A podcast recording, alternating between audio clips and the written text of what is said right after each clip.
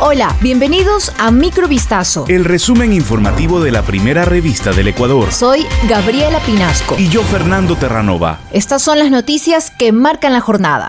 Los presidentes de Ecuador e Israel, Guillermo Lazo e Isaac Herzog, se reunieron en Jerusalén este miércoles para tratar sobre vínculos de cooperación en seguridad, innovación y comercio. Sobre este último asunto y como resultado del encuentro de alto nivel, las naciones suscribieron el memorándum de entendimiento para la cooperación económica y comercial que marcaría el inicio de las conversaciones para viabilizar un acuerdo de libre comercio. Lazo enfatizó en que la visita oficial busca iniciar con la negociación de este tratado.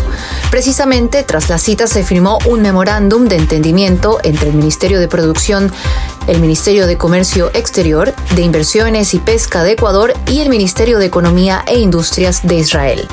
Un nuevo fallo a favor de los hermanos William y Roberto Isaías fue dictaminado este martes. Un juez de la unidad Familia, Mujer, Niñez y Adolescencia con sede en Guayaquil, mediante una resolución, ordenó la devolución de los bienes incautados a los expropietarios de Filambanco que no hayan sido vendidos, donados o cedidos. También dispuso la nulidad del proceso de valoración del supuesto perjuicio causado por ambos, quienes en cambio han demandado al Estado por unos 2 mil millones de dólares. Al respecto, la Procuraduría General del Estado señaló como infundada la decisión del magistrado e informó que va a apelar dicha resolución y que será la Corte Provincial de Justicia la que conozca y resuelva sobre este recurso.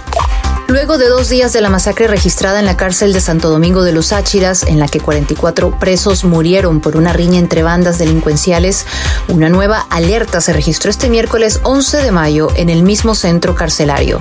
El SNAI informó que debido a los incidentes se activaron inmediatamente los protocolos de seguridad con las instituciones a cargo. La riña entre la banda Los Lobos y su rival R7 en la cárcel de Bellavista fue la que desencadenó la matanza este lunes.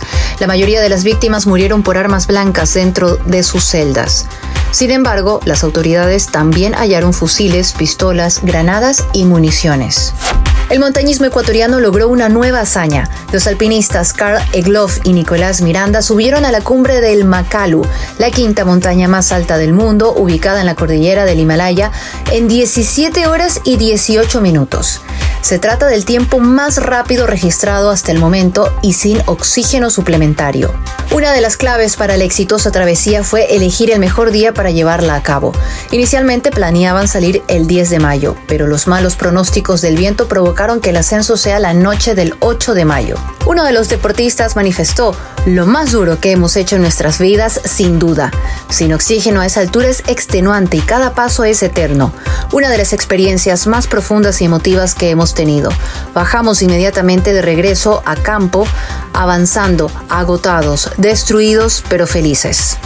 La periodista palestino-estadounidense Shireen Abu Akleh, una de las estrellas de la cadena Al Jazeera, murió por disparos de bala este miércoles cuando cubría una incursión del ejército israelí en el campo de refugiados de Jenin en Cisjordania ocupada. El canal qatarí dijo que la reportera, una palestina cristiana de 51 años, fue asesinada deliberadamente y a sangre fría por las fuerzas israelíes. De su lado, el primer ministro de ese país, Naftali Bennett, afirmó que probablemente murió por disparos palestinos. Otro periodista de Al Jazeera resultó herido en el mismo incidente. El ejército israelí confirmó que realizó un operativo la mañana del miércoles en el campo de refugiados de Jenin, un bastión de grupos armados palestinos en el norte de Cisjordania ocupada, pero negó haber disparado a periodistas. Esto fue Microvistazo. El resumen informativo de la primera revista del Ecuador. Volvemos mañana con más. Sigan pendientes a vistazo.com y a nuestras redes sociales.